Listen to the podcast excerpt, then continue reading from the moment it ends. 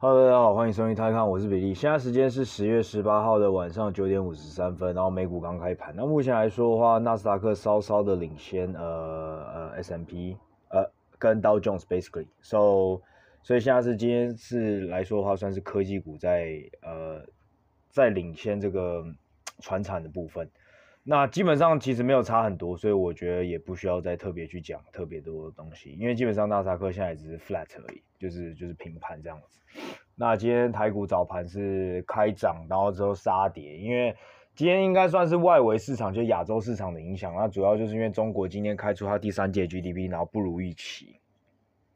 那呃，它的不如预期其实也是受到很多很多东西的影响，那包括说呃。有呃，其实，在 GDP 的这个组成里面，GDP 成长里面，尤其经济成长里面，其实房不动产投资或者房地产投资算是一个还蛮重要的一个，呃，算它它的 contribution 算是一个比较重要、比较占的比较大的比重。那尤其在亚洲国家的话，那包括在台湾、中国这些地方呢，你知道吗？就是我们传统会觉得人就是。工作到一定年纪，就是需要有一个有有一个家，要有个不动产。就是那个不动产，其实在国外很多时候，它是它就是一个资产，它是个可投资的。然后它就是一个，它跟股票、它跟债券、它跟现金来说，都算是一个人的一个。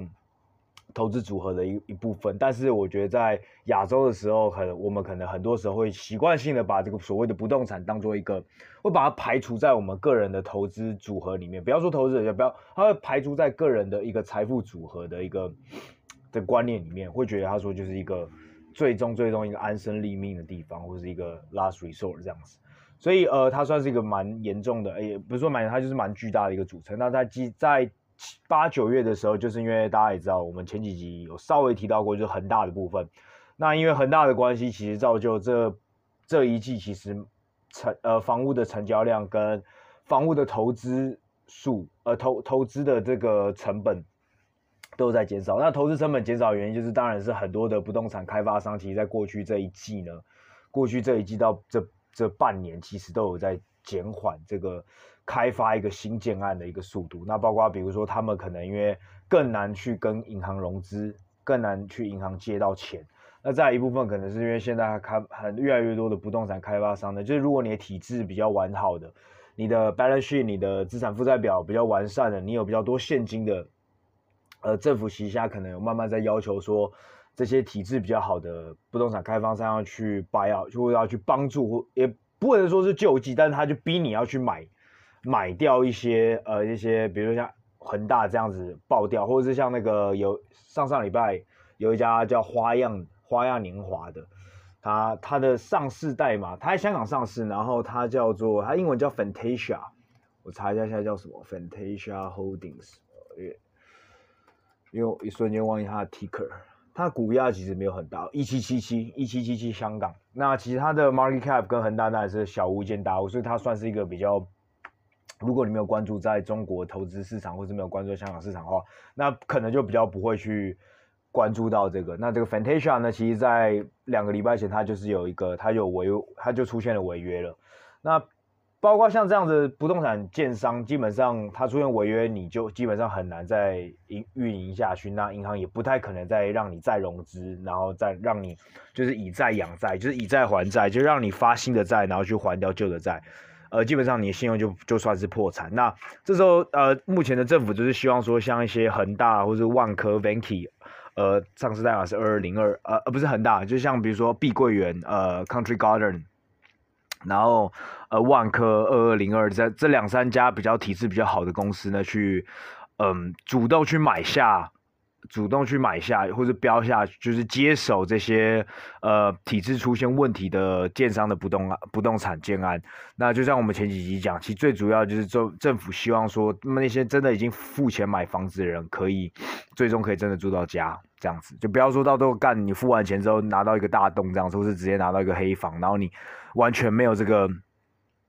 不动产的一个。产权的，你完全没有所有权，因为你的这些所有权全部都被银行或者是这些呃私募股权基金给动起来了。那所以在这个情况下，当然不动产的建商呢，他当然会减缓开发性的建案，那当然你的投资就会减少。那包括那在相对的消费者也会开始想，会想说要要快开启 wait and see，就是希望等到这一波过去了之后，等到那些该倒都倒光了，然后该破的建案都破光光之后，然后等到确定好接下来接下来的建案都是有一些比较等于说政府已经帮你过滤了一遍的建商，在在。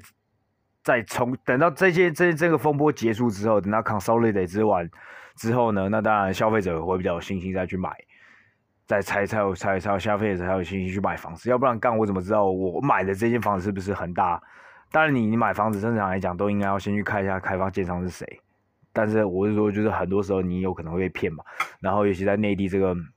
这个产业目前还是有很多东西很多一个。看不到的灰色地带，一些一些弊案里面，其实我觉得都还需要，呃，消费者都还需要点擦亮你的眼睛。所以当然这个大家就影响到这个问题。那再来就是包括限电，限电其实也影响到，因为因为限电的话。导致很多的工厂，它的 industry，它的 capacity，它它不是满，它不是它不是满仓在在在在运转的。它很多时候，比如说干，它以前可以开开，以前可以运转二十四小时，它现在只能运转十六小时，甚至更少，只能运转十二小时。所以你的 industrial output，你的那个工业的一个产出，当然就是也是减少的。所以在这两大很大的影响影响之下呢，就导致了它的第三届 GDP growth 只有四点九 percent，就是。今年的第三季跟去年第三季比起来，只有成长四点九趴。那原本预期是五点二趴。那上一季呢是七点多 per 七点多 percent。那各位应该也知道，就是我们的中国一直以来都是长期希望的，我们 GDP growth 来到六 percent。那所以基本上第三季就是一个很大很大的一个 drag。所以看基本上你第四季如果再是五趴五趴以下的话，其实整年的 GDP growth 就会算是低于预预期了。它就是一个蛮大的冲击。那呃，前面讲完 fixed income，呃，其实基于 GDP GDP 的成长，基本上是三个部分，一个就是 industrial，就是工业。那第二个就是 fixed income，呃的呃呃 fixed investment，就是一个那个不动产的一个投资。不呃，不动产其实都包括当然你的你的建筑，然后当然还有一些机械的东西，这就所谓的那个呃 fixing 呃 fixed asset，fixed asset 就是一个。呃，知道怎么解释？反正就是呃，我们在资产负债表上面看到的，呃、所谓的 fixed asset，包括了除了除了当然地土地以外，当然还包括建筑，那当然还包括你你使用的 machine，就是机械，比如说你工厂里面的头头，呃，就是你去买的那些，你你去你去买的那所有的机器，其实都算是这个 fixed asset 的部分。所以那那我就像 fixed asset 应该最主要最主要，其实就主要还是地皮跟一个建筑的部分，所以才有 real estate 的的一个。跌了二十 percent，其实就是完全影响到了 fixed asset 的投入。那最后一 part 就是 consumer，基本上就是你的消费者。那消费者是有稍稍的成长，成长了四 percent 左右。那这个东西呢，稍稍的呃胜于预期，不过不是一个很大的 surprise。所以其实，在这一季其实没有很很大影响。那其实，在一般正常的状况下，其实到其实在看 GDP GDP 的成长的时候，你要看的最主要应该是要看 consumer，其实应该是要。看的应该是我刚才讲第三项，就是你要去看消费者的一个成长。那这消费者包括 retail sales，就是你在买东西，你在零售的一个零售的销售额，其实一个很重要的东西。那因为这这些看到平常你你你的你的消费者他愿不愿意花钱，有没有相跟去年的相同这一季比起来，他有没有在多花钱，还是少花钱？那多花钱呢？是多花多少？是多花五趴的钱，还是多花十趴的钱？这整个都是跟经济有消有相关的，因为消费者其实就是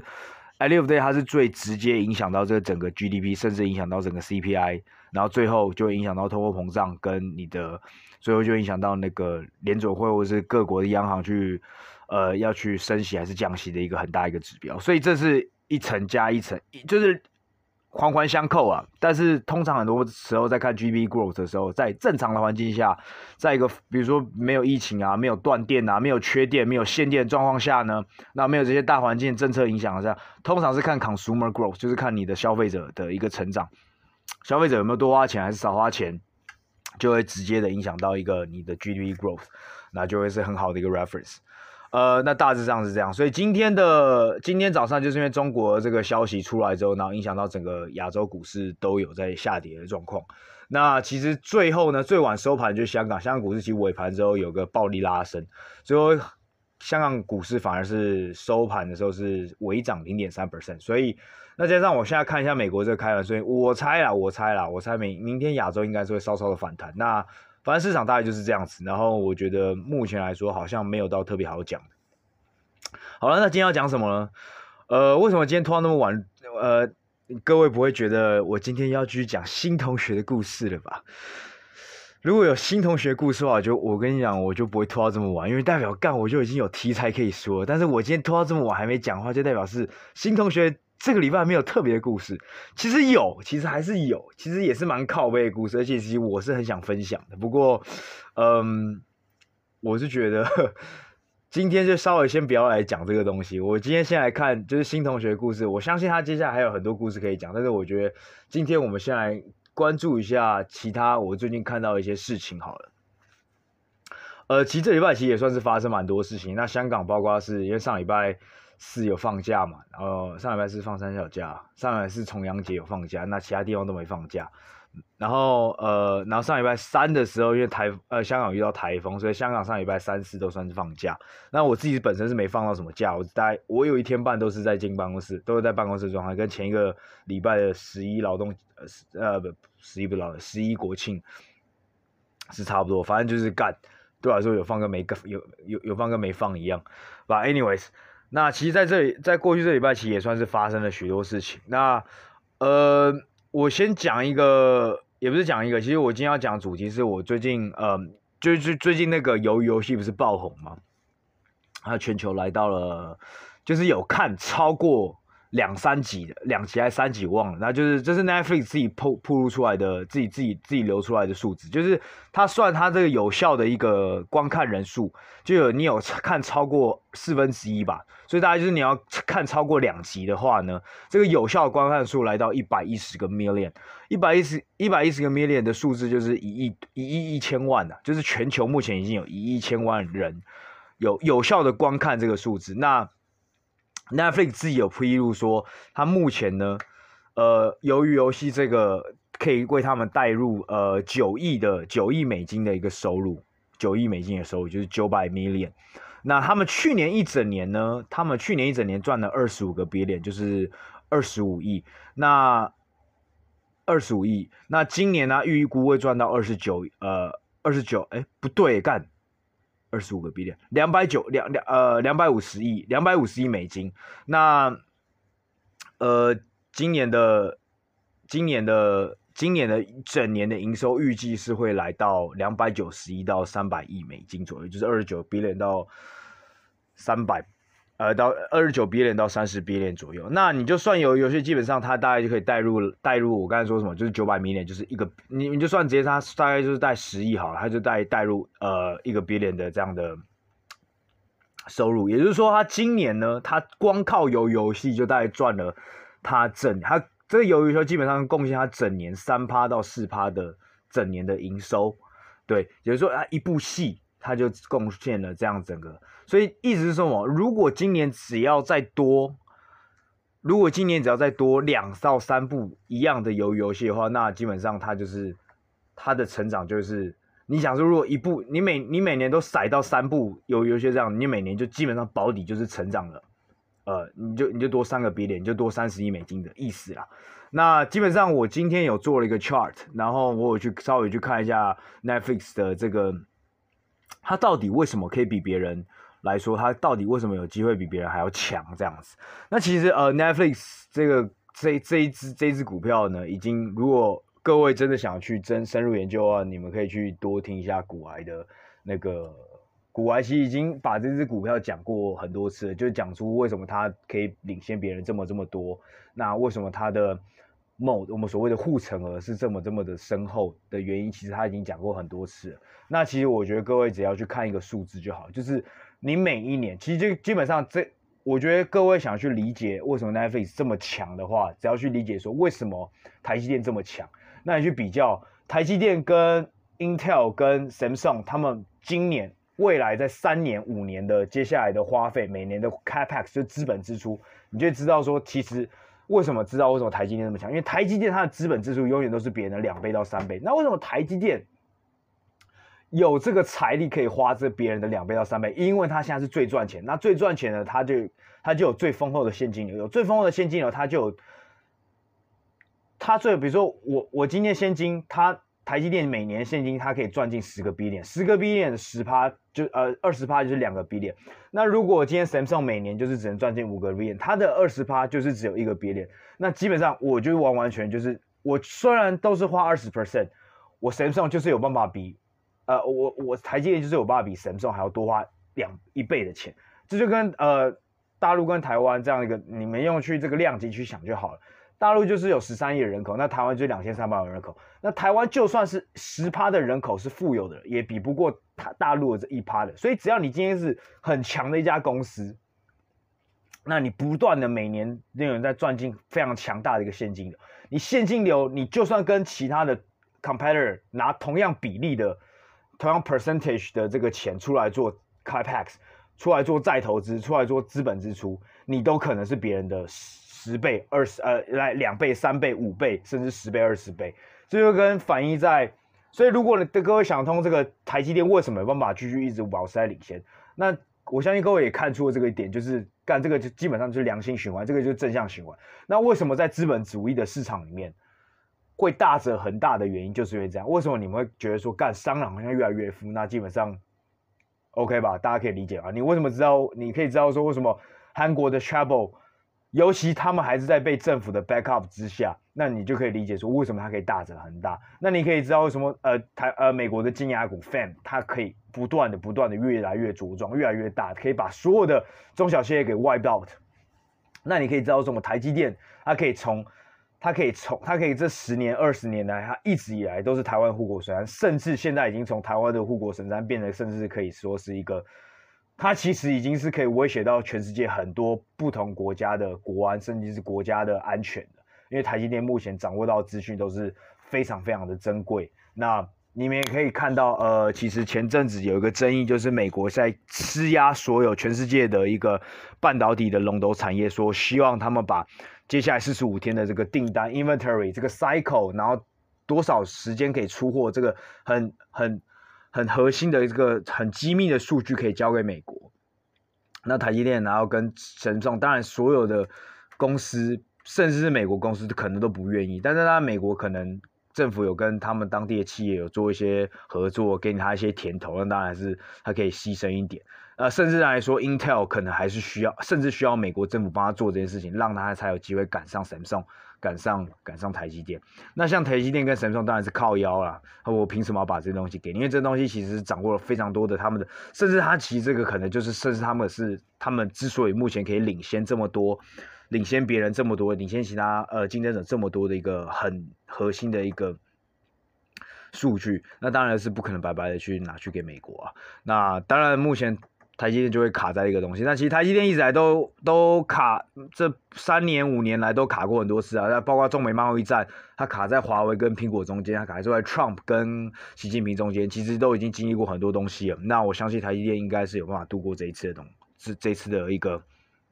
议题啊。那如果各位想清楚台积电之所以它可以这么强，然后它可以越来越强的原因，大家就可以去想，那 Netflix 就是类似这样子。Netflix 去年呢，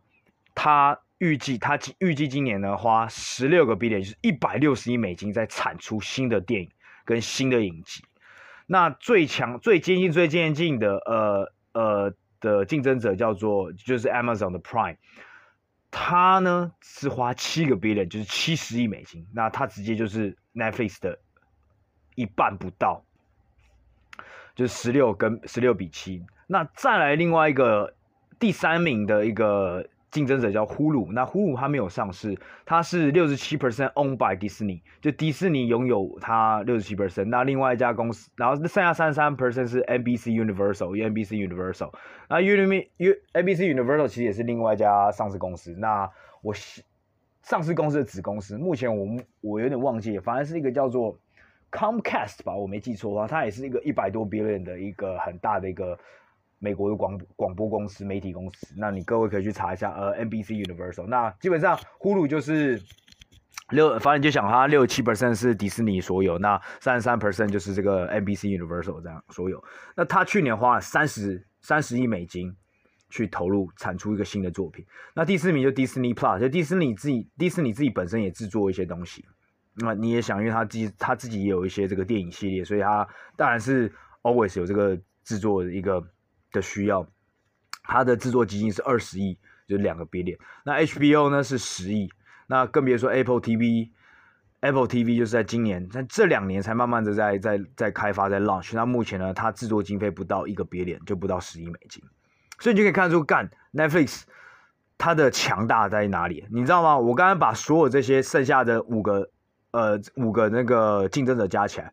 ，Amazon 七 billion，Hulu 三 billion，加起来十 billion，Disney 两 B，HBO 一 B。总共这前面这四个加起来十三 bin，那 Apple 我也给你一个 billion 好了，十三 B 再加 Apple 的一 B 就十四 B，它还是少过 Netflix 的十六个 billion，所以 Netflix 一个人就打趴了所有人的制作经费。那你觉得你觉得这个东西它？它的优势在哪里？我觉得应该就是很明显。那当然，Netflix 它另外的优势是，其他这四个平台目前来说都还是 dominate，就是它还是以美国市场为主。大概美国的 subscriber 大概占它的六十呃五十 percent 到七十 percent 不等。但 Netflix 呢，美国的 subscriber 可能占在三十 percent，那其他的就是它的那个它的全球的一个布局。那你也看到 Netflix 在全球的布局是很聪明，它是不断去买，或是去跟当地的 production company 去合作，然后去。那因为他也去跟当地的 production company 合作，所以他知道当地的人想要看什么。那当然就是像他这种遇到像韩国这种很适合，就是也不是很适合他们这种娱乐产业很适合在地化，也把东西也可以把它推向国际化这样的一个国家这样的一个环境的时候，当然干就会甩出，偶尔就会甩。像古来就讲，他就是他每年花的经费就是比别人的十倍，呃，就是五倍、三倍甚至十倍这样子。那他。比如像 Hulu 一年就只能做出一百部，但它 Netflix 可以做五百部。那你觉得同样同样是同样是十分之一筛出一部好片，那 Netflix 基本上就绝对是它一年就会产出比呼噜五倍的好片。对吧？所以这个这个概念就是这样，就是他投入了这么多钱，然后他的资源就那么多，那他这个东西就是个正向循环，就跟 Amazon 在他原本自己的 e-commerce 在上面一样，它也是它会有个正向循环。那他拿进来 data 这个大数据的分析，那现在观众喜欢什么？那个你们知道，就是基本上电影它是要去预估一个未来的趋势，它未估预估未来半年、未来一年、未来两年，大概年轻人喜欢看什么？这个 trend 大概是有一个有一个东西在分析，那这个东西不是一个。在一个没有 data 的状况下，你是无法去分析，所以懂吗？就是这个东西，这整个东西它的在地化，它全球化，再加上在地化，那再加上投入的资金，再加上它原本的数据，那再加上它的 subscriber 的年度、粘性 sticky sticky rate，整个全部都会是一个很正向的循环，就导致 Netflix 在它自己本身这个串流媒体这个 streaming platform 上面是会越来越强。那另外 angle 来看的话，其实美国当天，呃，就是美国的，在去年呢，他们有个东西叫 Share of Average Daily Time Spending US Platform，就是在美国呢，他们有，就是如果用每天算二十四小时的话，那用平均呢，在这个 Streaming Platform 上的使用时间呢。或是平台上使用的时间，平均来说呢，Netflix 是使用了四十 percent，就在美国人他平均会使用，就有在看串流媒体平台的美国人呢，平均使用 Netflix 是会使用它四十 percent 的时间。那第二名是 Hulu 的二十五趴时间，那再来才是 Prime 的十二趴，十二趴到十三趴时间，然后迪士尼的九 percent，然后 hboa apple TV share 剩下的十二 percent，或者其再加上其他的串流平台，你就可以看到基本上 Netflix 已经是别人的。一样，它基本上也是占据，就是说十个人，就是说呃二十四小时里面，呃如果里面比如说你可能只有八八个小时在看，每每每每一天有八个小时在看，平均啊平均平均美国人不要说看有太多，六个小时在看串流平台哈，那串流平台里面就有二点四个小时，这六个小时里面就二点四小时被花在 Netflix，然后剩下的三点多个小时还花在其他分打散在其他平台上面，那。从这个也是可以一个角度去看 Netflix 的一个竞争竞争强强度。那再来就是呃，在上面的电影，在上面电影如果以量以数量来说，Amazon 它电影数量达到了一一万两千多部，但是在 IMDB 的评分上面呢，它的它有八千七百多部都是被评为就是 low quality，就是可能比如说 IMDB 上面不达达达不到六点五分的那一种，所以它的 quality 就是中上到 high quality 的电影呢，大概只占它的呃百分之二十五。那呃，Netflix 就不一样，它总共有三千七百多部，或者是三千八百部左右。那 Low Quality 占了一千八百部，所以它有两千部左右是 Quality 到 High Quality，也就是它的它的电影虽然比它电影虽然只有 Amazon 的四分之一到三分之一，但是呢，它的比例来说，它五十 percent 的五十 percent 以上的电影是好电影。那 Hulu 跟它也差不多，只是 Hulu 的总数是只有一千部电影左右，然后大概一半是好电影，就中上的好的电影。那迪士尼跟 HBO 也差不多，那基本上也是一千，HBO 也是一千多，那它也是有，它有超过没有 HBO，它有超过一半是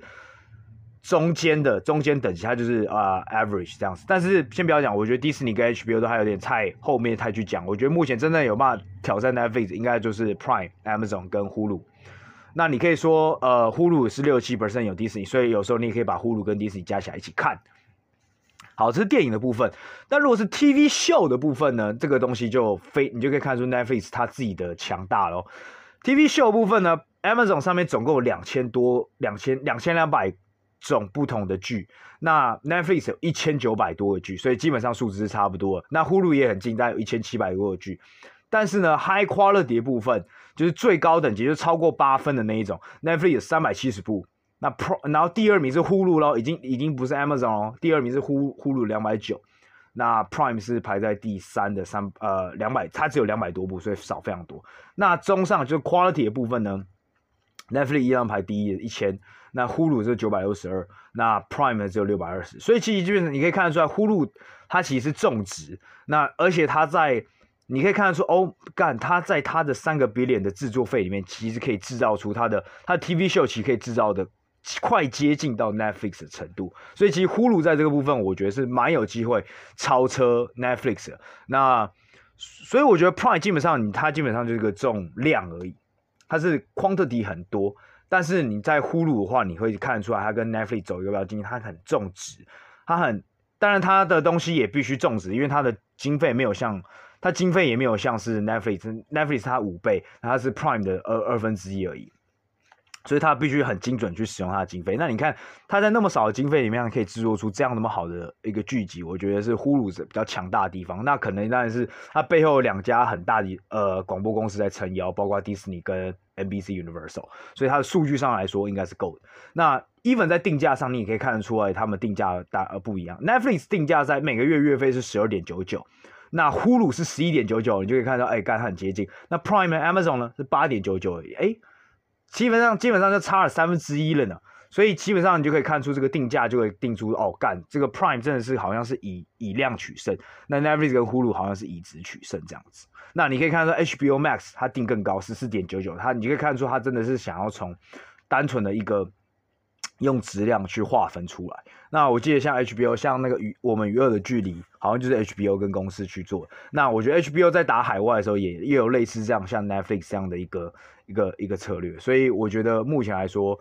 这是这是一个东西啊，这是来跟各位分享这个 Netflix，呃，最近呃，而且 Netflix 它十二月呃十月二十，就这礼拜三就要出财报，那我觉得这礼拜会有两个财报，我觉得有机会是拉升呃美国股市，就是呃特斯拉跟 Netflix，但这两家公司其实从九月开始都已经上升了不少，大概上升二三十 percent。那也不知道它是不是已经股价已经有所反应，但我觉得啦，必须来说话，那特斯拉其实上上礼拜还上礼拜都有陆续公布它第三季的车车子的交付量，干大声预期啊，所以 maybe 最后两三季呢，最后这一两季又是靠 Netflix 跟呃，不要说又是靠 Netflix，去年没有靠 Netflix 啊，但说说不定干最后一两季特斯拉要要要要爆冲了，干。呃超级好笑，其实在第是八月底吧。八月的时候，呃，很多就在讲说，哦，干那个 K 妈，就是那个 Cathie Wood 一直在减仓他能减仓他的特斯拉嘛，因为特斯拉已经从他第一大仓占太多，他一直在卖，一直在卖，一直在卖。很多人在说，哦，干，嗯，像 Cathie Wood 这已经这这个特斯拉的 long term holder 都开始在减仓了，应该要开始 bearish，然后结果干，maybe 是因为今年跟 Cathie Wu 真的是各种呃各 各种不顺，他去年过太爽了，今年总是要。他做什么错什么，但是呃，很多时候你要去看啊，他他他他可能减仓完之后，他还是他的第一大仓，所以他只是可能比如说从十五趴卖到成十二趴，但是干媒体就会断章取义说啊，干他还卖，他还卖，他还卖，按他在卖，你有没有看过他到底是卖多少？很多人都没有内文都没有点进去。那比如说啊，干呃那个腾讯在九月的时候呃 buy back share buy back 买了多少？你有没有仔细去看他到底买回多少？而且看腾讯连续二十天在那个股股份回购，但他每天都在买不到零点零一 percent 的股份，你在跟我讲讲那点有什么用？当然也是因为跟他本身也不能买那么多，有很多限制有关系，但。当然，他股份再买回来，但这这这是一个 positive sign。但你在看 positive sign 的时候，你要去仔细看到底是杀小，就是他那个那个数字，他那个那个分量到底是够还是不够。然后我觉得很多时候大家都在忽略忽略了这些东西。好，那当然，反正就是今天在跟各位分享，在财报前啊，Netflix 这这个这个因为有鱿鱼游戏的一个一个一一个导致一个目前大家都在讨论这个东西嘛，那。呃，最后再跟各位分享，其实鱿鱼游戏也带也也带起了，也刮起了一封就是鱿鱼游戏系列的股票。那包括呢，呃，比如说里面在穿的这个 Vans，呃，因为因为你也看到他们那个囚也不是囚犯，就是他里面玩游戏的每个人都穿那个白白 Vans 嘛。那人家说，哦，白 Vans 的那个鞋子它的销量大增了多少？大增了多少？那你仔细去看股价，好像没有回，它有回弹了大概十趴左右。那如果真的像媒体讲了，他干他的白 Force 啊呃不是白 Force，我一直讲，一直看到白色的鞋子很习惯说白 Force，他的白 Vans 如果它的销量真的成长了三百三千九百 percent，那为什么就是那请问我就不信聪明人就是那些聪明人，知道那种 hedge fund 啊或者在 real smart money 没有发现这件事情，所以你要去看这三千九百 percent 到底那个基期是从。几月到几月？是跟去年比，还是跟上个月比，还是跟哪一季哪一季比，还是跟什么什么什么什么东西跟什么比？如果只是一个看到一个标题，然后就丢进去的话，干，你今年你这个礼拜可能很很有可能被杀，但有可能我完全被打脸，有可能真的没有 smart money 相信这件事情，然后就大家都错了。So Vance 他在礼拜五的时候也会公布呃他的 quarter quarterly quarterly earnings，我我们就来看看他到底会怎么样。那他你。但是我觉得更深层疑问应该是说，干，如果这个这一波过了之后，Vans 才有办法继续撑下去嘛？然后其他其实有很多的问题，比如说包括他有 supply chain 的问题，因为你知道吗？就是东南亚厂很多都还因为疫情的关系，他的他的那个那个产业链的交付其实是有问题的。那还有包括它很多的实体店因为疫情的关系打乱它今年复复苏的一个计划。那我觉得这东西我觉得要考虑一下。那如果你是想赚一波，呃，迅速财的话，我觉得也可以，只是各位可能就要去考虑清楚，说这个东西已经反应完了吗？还是你有办法赌到这个东西？那再来就其他一些韩国本地的公司啊，那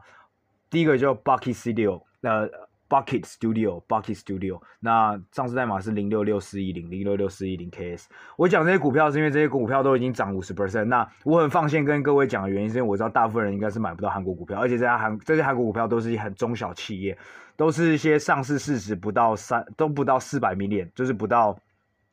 不到四四百 million，不到不到四亿美金的，然后基本上是很难很难，各位是很难买到。那就我之前跟各位解释过，韩国的。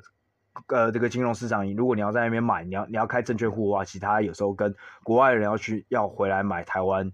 的股票一样，会比较复杂一点。你可能要去跟当地的一个 local 的券商去联络，不像不像很多，比如像像港股，你可以透过一些比如说 IB 啊这种国际的券商去开。啊，我刚才讲这个 Bucket Studio 呢，它是因为它它持有十五 percent 的那个呃，鱿鱼游戏的主角李正宰，他在。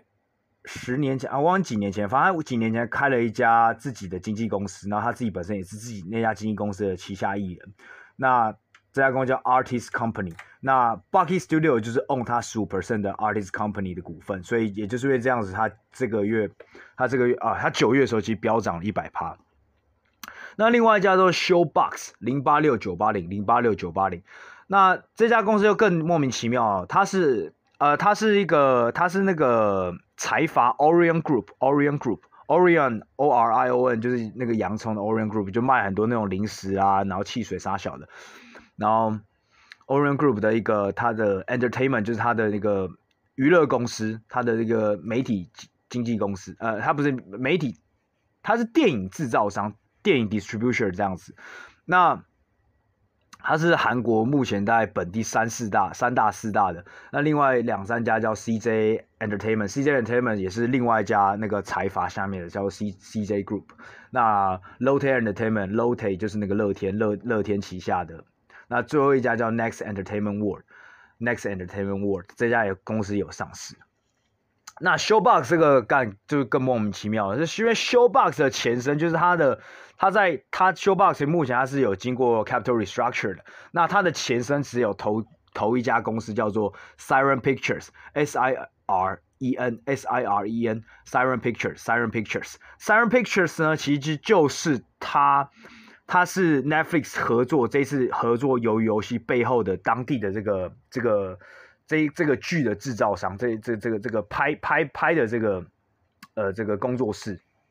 所以你可以你可以你可以理解为 Siren Pictures 跟 Netflix 一起合拍的这部游游戏，有点像 HBO 跟公司一起合拍了那个我们娱乐，或者是我也忘了是我们娱乐还是另外一部电影，呃还是另外另外一部剧，你就可以把它理解这样子。那是因为呃 Showbox 在改它的它改为现在 Showbox 之前呢，他投资过 Siren Pictures，不过呢。当地的 analyst 有 review，就是当地的 analyst 最近有出一份报告说，其实 Showbox，呃，其实 Siren Pictures 现在完全是百分之百 owned by 他的 founder，也就是说现在完全没有这个 Showbox，Showbox 完全没有他的股份，所以 Showbox 有点是来 totally 来涨心酸的，也不是涨心酸，就是来搭着这个这一波财，就是很多。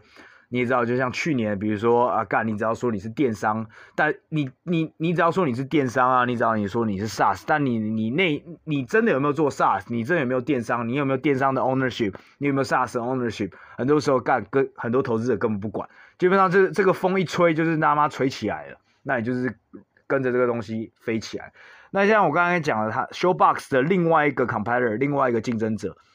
第四大的 Next。Next Entertainment World，Next Entertainment World，一六零五五零，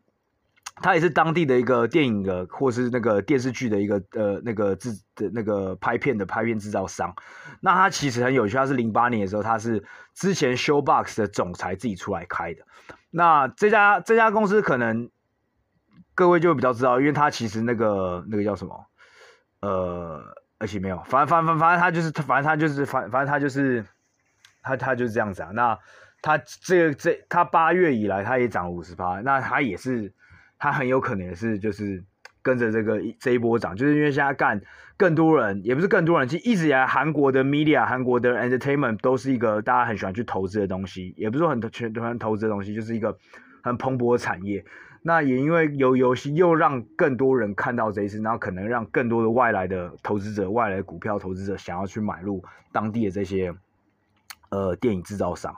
那可是真的想要买的话，除非你很清楚，你真的很清楚你在买你买的东西里面不包含有游鱿鱼游戏 exposure，但是你在赌韩国的这些电影电视剧的制造商可以买可以制造出下一部哦下一部的鱿鱼游戏，OK fine，那你你在赌的是下一波。但如果你是在买鱿鱼游戏相关的话，我刚才讲那么多，除了 Bucket Studio，它真的有十五 percent 李正宰的一个。那个经纪公司十五 percent 的经纪公司以外，那其实另外两家公司其实没有直接的跟游游戏有任何的相关。那主要是这样子。那我觉得